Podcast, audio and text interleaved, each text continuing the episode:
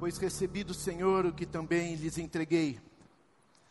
Que o Senhor Jesus, na noite em que foi traído, tomou o pão e, tendo dado graças, partiu e disse: Isto é o meu corpo que é dado em favor de vocês.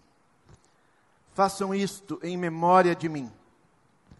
Da mesma forma, depois da ceia, ele tomou o cálice e disse: este cálice é a nova aliança no meu sangue.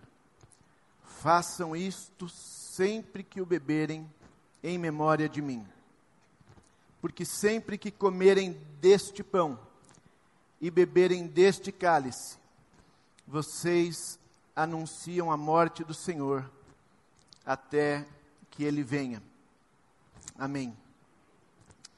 Deus eterno, Obrigado pela tua palavra, obrigado pela tua presença, obrigado pelo sacrifício de Jesus na cruz do Calvário, obrigado pela mesa do Senhor. Obrigado pela mesa onde nós temos assento, onde nós temos lugar, onde nós temos acolhimento. Em nome de Jesus.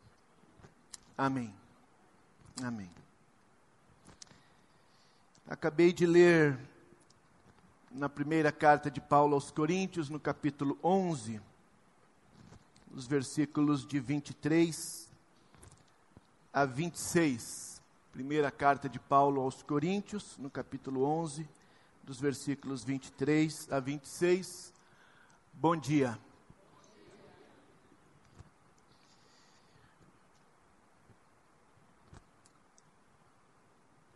Num certo sentido, por favor, sublinhe num certo sentido. Quando o Paulo diz que Jesus disse: façam isto em memória de mim. Isto que Jesus disse não tem nada a ver com isto que nós vamos fazer hoje e fazemos todo primeiro domingo do mês.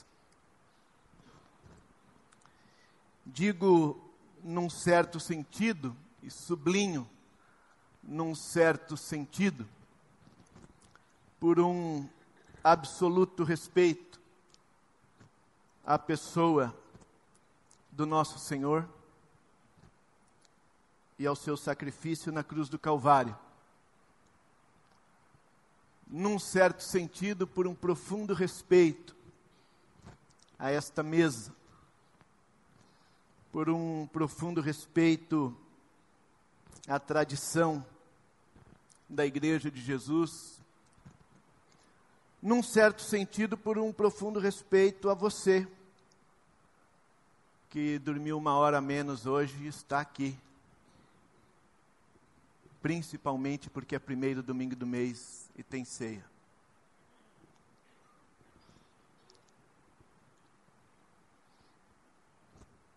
Porque creio que isto não tem nada a ver com isto.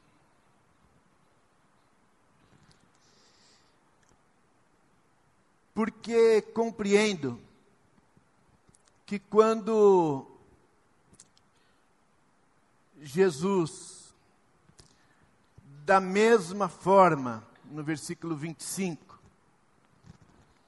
da mesma forma, depois da ceia, toma o cálice e diz: Este cálice é a nova aliança no meu sangue.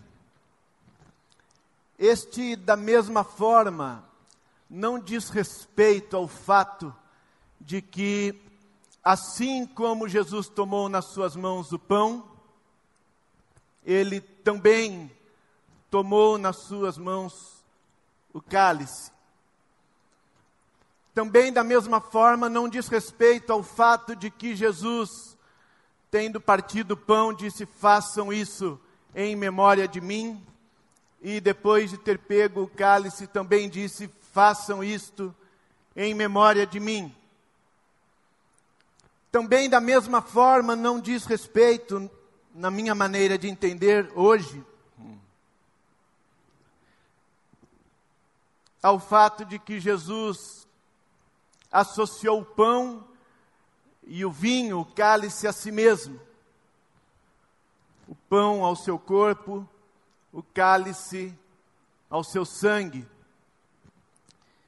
Compreendo que, da mesma forma, nas palavras de Jesus, diz respeito à forma como ele tomou o pão nas suas mãos e a forma como ele tomou o cálice.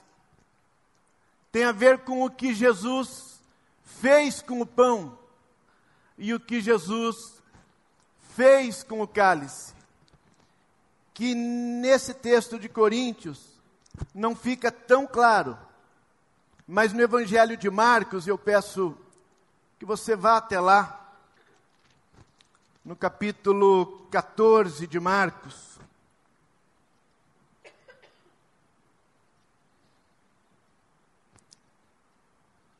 No versículo 22, Marcos nos conta que enquanto comiam, Jesus tomou o pão, deu graças, partiu-o e o deu aos seus discípulos. Versículo 23: Em seguida tomou o cálice, deu graças, ofereceu-o aos discípulos e todos beberam.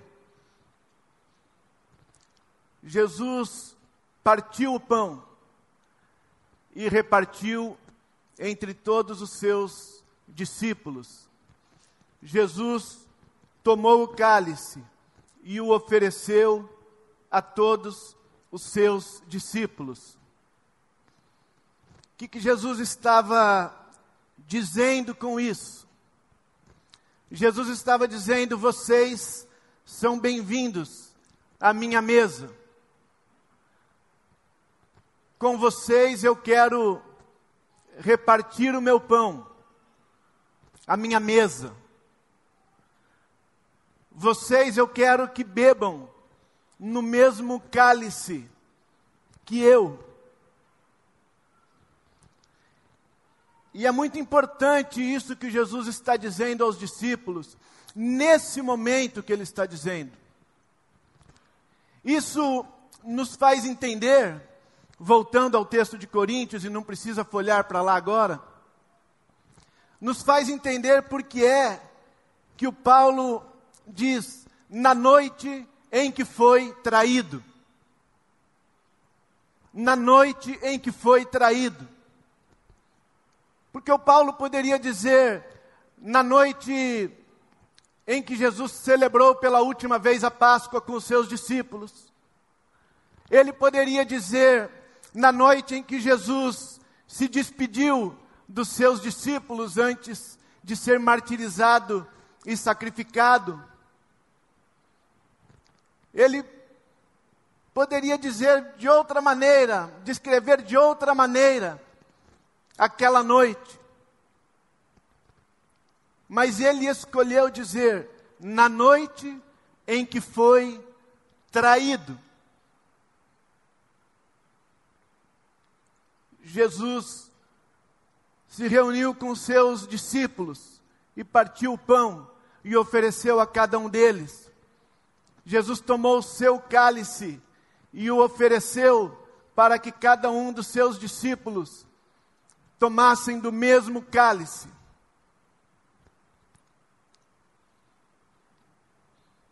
Significa que ali duas coisas estavam acontecendo.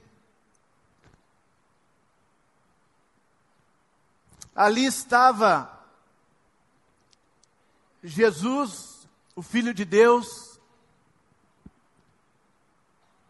indo voluntariamente para a cruz do Calvário. Ali estava Jesus, o Filho de Deus, instituindo que daquele momento em diante, o pão da ceia da Páscoa, o pão da festa da Páscoa, passava a simbolizar o seu corpo partido. E o cálice, o vinho, passava a simbolizar o seu sangue. Mas ali também estava, além do Filho de Deus, se entregando voluntariamente para morrer, para perdão dos nossos pecados, um homem, Jesus, filho de um carpinteiro José, um homem de Nazaré, prestes a ser traído pelos seus melhores amigos. Ali está um homem que sabe que vai ser traído pelos seus melhores amigos. Ali está Jesus dizendo: Pedro, você vai me negar hoje à noite três vezes. Eu sei o que você vai fazer hoje, Pedro. Eu sei o que você vai fazer hoje. E eu quero você na minha mesa. Eu sei o que vocês vão fazer hoje, todos vocês vão me abandonar. Mas eu quero vocês na minha mesa. Eu quero vocês comendo do meu pão eu quero vocês bebendo do meu vinho, do meu cálice. Ali estava o Filho de Deus, perdoando os pecados da humanidade. Mas ali estava um homem, perdoando seus amigos. Ali estava Jesus, perdoando a Judas dizendo: Judas, eu sei o que você vai fazer. E eu quero você na minha mesa. Por isso que para dar um sinal a Judas, Jesus precisa molhar o pão. Seria mais fácil que ele não desse o pão a Judas. Seria um sinal talvez mais claro de que Judas era o traidor. Mas Jesus não deixaria de dar o pão a Judas.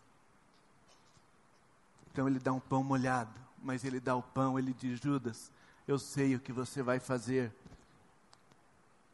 E eu quero você na minha mesa. Aqui está Deus perdoando a humanidade Aqui está um homem perdoando seus amigos. Aqui está um homem dizendo: permaneçam na minha mesa. E quando Jesus então diz: façam isto em memória de mim, façam isto em memória de mim, Ele está dizendo: insistam em trazer as pessoas de volta para a sua mesa. Insistam em trazer as pessoas de volta à sua mesa. Insistam em manter as pessoas na sua mesa. Insistam em dizer às pessoas: Eu quero partir o meu pão com você. Eu quero que você beba na mesma taça que eu bebo perseverem no partir do pão. Jesus continua fazendo isso. Jesus continua fazendo isso porque no domingo ele vai atrás daqueles dois discípulos no caminho de Emaús. Quem eram aqueles dois discípulos para que Jesus fosse atrás deles?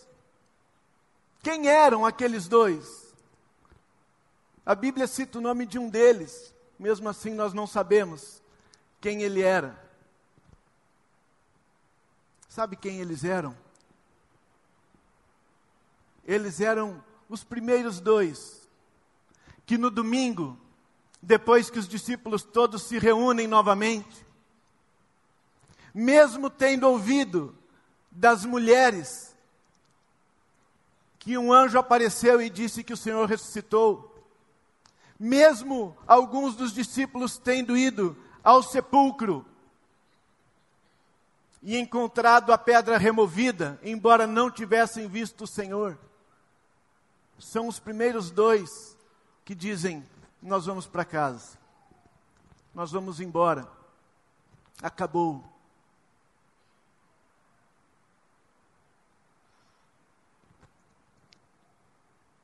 E Jesus vai atrás daqueles dois discípulos. E é linda a narrativa lá em Lucas. Você conhece Lucas 24, mas pode ir lá. Eles vão pelo caminho, tristes, conversando. Jesus se aproxima deles, pergunta do que, que eles estão falando. Eles estranham que Jesus não consegue imaginar sobre o que eles estão falando, porque eles entendem que todo mundo está falando sobre isso. Sobre Jesus, o grande profeta, que eles esperavam que fosse o libertador de Israel, mas que foi morto crucificado. Jesus se aproxima deles, começa a lhes falar, os ajuda a lembrar das Escrituras, das profecias, e conta o evangelista, no versículo 28 do capítulo 24, que ao se aproximarem do povoado para o qual os dois estavam indo, Jesus fez como quem ia mais adiante. Significa exatamente que Jesus fez de conta que ia adiante. Jesus, por assim dizer, deu uma de migué. Fez de conta que ia adiante. Essa expressão é, não aparece nenhuma outra vez no Novo Testamento. Na verdade, ela aparece uma vez em uma versão, que é a versão King James do Evangelho, naquela história da mulher pega em adultério, quando diz que os homens ficam questionando Jesus sobre o que deveriam fazer, se deveriam apedrejá-lo ou não, e Jesus se abaixa e começa a escrever na areia com a ponta do seu dedo. A versão King James acrescenta uma frase que não tem nas outras versões da Bíblia. Ela diz que Jesus começa a escrever com o dedo na areia, como se não estivesse ouvindo o que eles estavam falando. Como se não estivesse ouvindo. É aqui Jesus fez como se, como se já não tivesse tudo planejado dele jantar naquela casa. Como se não fosse dele a ideia de jantar com aqueles homens. Versículo 29, mas eles insistiram muito com ele. Fique conosco, pois a noite já vem, o dia já está quase findando. Então ele entrou para ficar com eles quando estava à mesa com eles, tomou o pão, deu graças, partiu e deu a eles. Então os olhos deles foram abertos e o reconheceram, e ele desapareceu da vista deles. Perguntaram se um ao outro não estava queimando o nosso coração enquanto ele nos falava no caminho e nos expunha as Escrituras. Levantaram-se voltaram imediatamente para Jerusalém. voltaram imediatamente para Jerusalém. Era o que Jesus queria. Ali encontraram os onze e os que estavam com eles reunidos, que diziam: É verdade, o Senhor ressuscitou, apareceu a Simão. Então os dois contaram o que tinha acontecido no caminho e como Jesus fora reconhecido por eles quando partia o pão. Quando partia o pão. A expressão aqui desse quando partia o pão, mais exata, é como Jesus fora reconhecido por eles no partir do pão. No partir do pão. Que é outra expressão que aparece poucas vezes na Bíblia, na verdade, só mais uma vez também. No partir do pão, que é lá em Atos 2, 42, quando diz que os que criam perseveravam na doutrina dos apóstolos, perseveravam na comunhão, perseveravam no partir do pão e perseveravam nas orações. A comunhão era o, o repartir o pão. Comunhão, em Atos 2,42, comunhão na igreja primitiva era todos tinham tudo em comum. Repartiam os seus bens de maneira que não havia necessitados entre eles. Comunhão era o pão é repartido para que todo mundo tenha pão em casa. E o partir do pão é todo mundo que tem pão em casa, persevera em manter os seus amigos na sua mesa e partir o seu pão com eles, dizendo: Eu quero que você continue a comer na minha mesa. Eu quero que você continue a comer na minha mesa. Mas Jesus continua fazendo isso, porque se em Lucas 24, lá em Emaús, ele diz para aqueles discípulos: Vocês pensam que vocês aqui são os anfitriões, acolhendo na sua mesa um estranho, mas prestem atenção, sou eu que estou aqui recebendo vocês de volta na minha mesa lá em João 21, quando Jesus se encontra novamente com Pedro, e eu peço que você folheie a sua Bíblia para lá, por gentileza. Você conhece essa história também. Os discípulos foram pescar. Os discípulos foram pescar.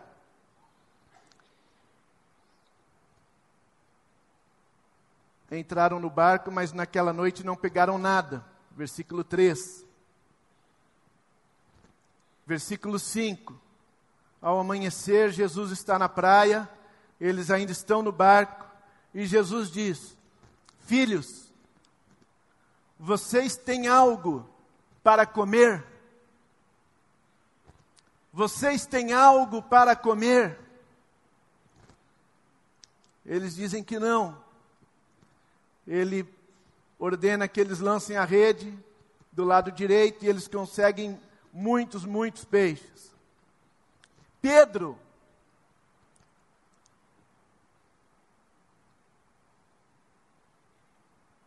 ouve o João dizer: É Jesus, hein? Ó, que é Jesus, essa história. E o Pedro veste a sua capa, pula na água. Ele quer ser o primeiro a chegar à areia, ele quer ser o primeiro a encontrar Jesus. E os seus amigos vêm arrastando aquele monte de peixe. Só que tem um detalhe. Jesus, que tinha perguntado se eles tinham peixe, já tinha peixe. Já tinha peixe. Quando desembarcaram, versículo 9, viram ali uma fogueira, peixe sobre brasas e não apenas peixe, um pouco de pão. Tragam alguns dos peixes que acabaram de pescar. Simão entrou no barco, arrastou a rede para a praia. Ela estava cheia, 153 grandes peixes. E a rede não se rompeu. Venham comer, versículo 12. Nenhum dos discípulos tinha coragem de lhe perguntar: Quem és tu? Sabiam que era o Senhor. Sabiam, mas não sabiam. Sabiam, mas não sabiam. Sabiam, mas tinham vontade de perguntar. Faltava coragem. Mas fica claro, mas fica claro, porque no versículo 13 Jesus se aproxima, toma o pão e o dá a eles. Jesus parte o pão. E só depois de partir o pão, versículo 15, Jesus diz: Pedro, por que, que você está resistindo em voltar para a minha mesa? Eu sei porque você pulou do barco, Pedro. Eu sei porque você pulou do barco. Você você queria me trazer os peixes. Você achou que eu não tinha peixe, que você podia fazer alguma coisa agora por mim. Mas eu não preciso da sua reparação, Pedro. Eu só preciso que você entenda que eu continuo querendo partir o meu pão com você. Eu só preciso que você entenda que eu não vou desistir nunca de partir o meu pão com você. Eu não vim aqui, Pedro, porque eu não tinha pão, porque eu não tinha peixe. Eu vim aqui porque eu sei que você ainda não entendeu que eu quero partir o meu pão com você. Na noite em que foi traído, Jesus estava ensinando aos seus discípulos o quanto era importante que eles perseverassem em acolher-se mutuamente à mesa. E Jesus sabia porque estava fazendo isso. Não era à toa. Aquele grupo tinha tudo para se dissolver naquela noite. Eles tinham muito a que se perdoar mutuamente. Muito a que se perdoar mutuamente. Eles tinham que perdoar o Judas, que traiu a Jesus, traiu a todos. Eles tinham que perdoar o Pedro, que no momento daquele quis se achar, imagina, todo mundo pode te abandonar, Jesus, eu não. Esses aí vão te abandonar, eu não. Pedro tinha que perdoar a todos que sumiram. sumiram. Ele negou a Jesus, mas não conseguiu ir embora. Ficou seguindo, ficou de longe. Aliás, negou porque não foi embora. Se Pedro tivesse ido embora com todo mundo, não tinha negado Jesus. Se viu ali sozinho, tinha que perdoar os outros. Todos tinham que perdoar, Tiago e João, que numa noite como aquela insistiam naquela história de Senhor, quem vai ser o mais importante no teu reino? Não esquece de nós dois aqui.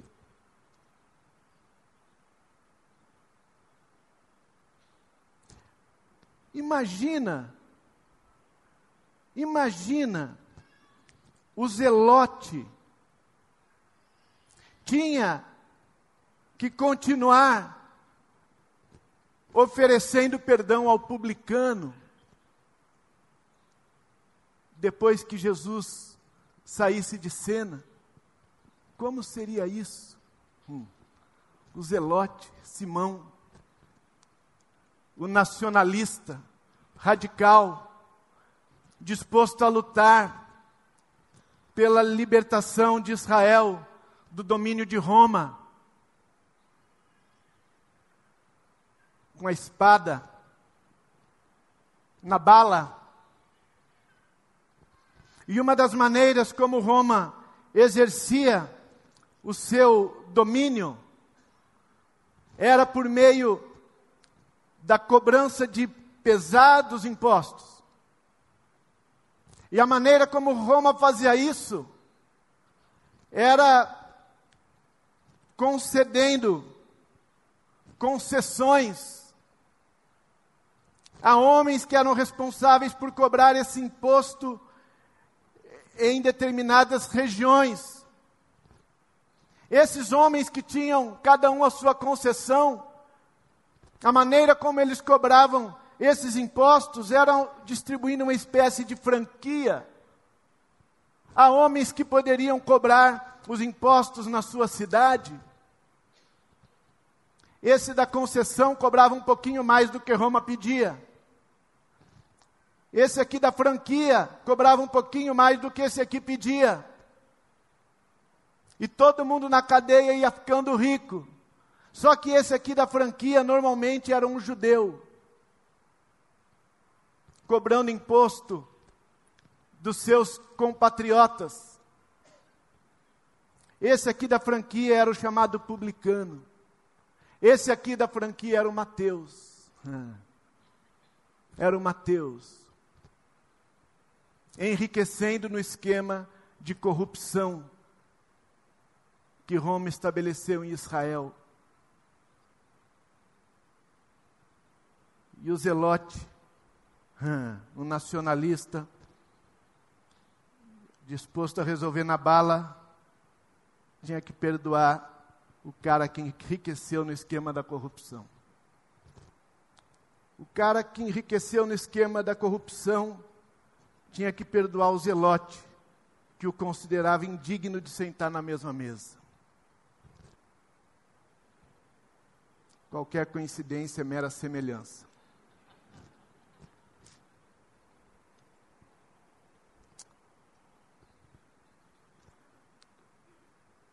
Isto não tem nada a ver com isto. Não tem a ver com todos nós termos lugar à mesa do Senhor. O que é absolutamente verdade. Aleluia. Mas isto que Jesus diz em 1 Coríntios 11 tem a ver com nós todos temos, termos lugar na mesa uns dos outros. Se nós não estamos juntos na mesma mesa, não é ceia do Senhor. Não é ceia do Senhor. É exatamente isso que o Paulo está dizendo em 1 Coríntios 11. Vamos ler pela última vez. Peço que você vá até lá comigo mais uma vez.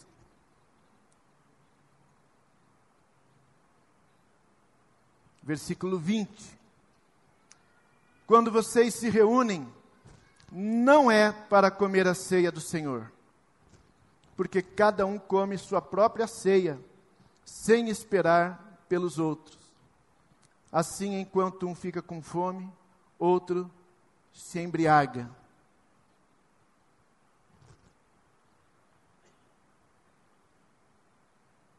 Versículo 33.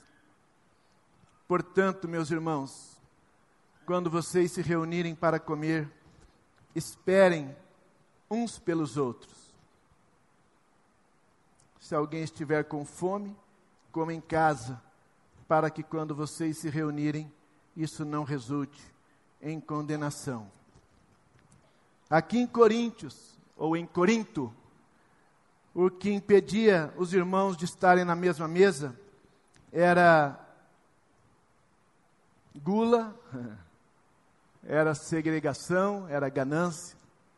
Lá na mesa de Jesus com os discípulos, o que poderia impedir que eles estivessem na mesma mesa era a ausência de perdão.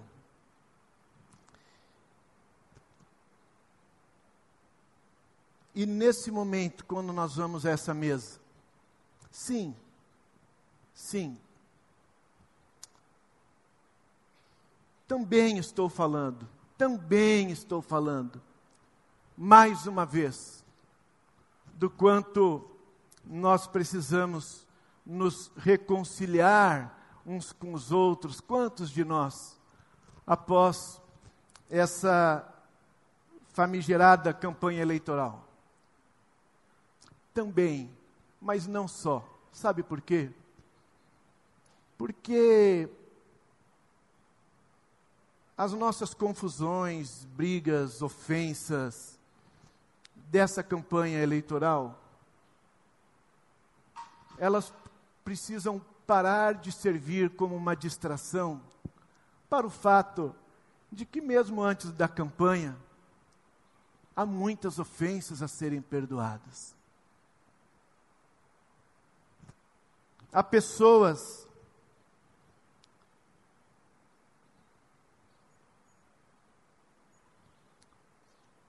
Há pessoas que não estão na minha mesa e eu não estou na mesa delas.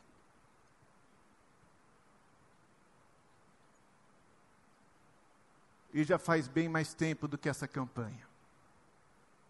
E você? Hoje Jesus está dizendo para mim, e creio que Ele está dizendo para mim também para dizer para você não é sobre todos nós termos um lugar na mesa do Senhor. É sobre os nossos amigos, os nossos irmãos, a nossa família ter um lugar na nossa mesa. É sobre nós dizermos a pessoas que deveriam estar na nossa mesa e não estão: vem aqui. Eu quero partir o meu pão com você, eu quero que você coma do meu pão. E eu quero que você beba do meu cálice. Que o Senhor assim nos abençoe, que o Senhor assim nos restaure, que o Senhor assim restaure a mesa que é em honra a Ele, a nossa mesa, lá na nossa casa. Em nome de Jesus. Amém.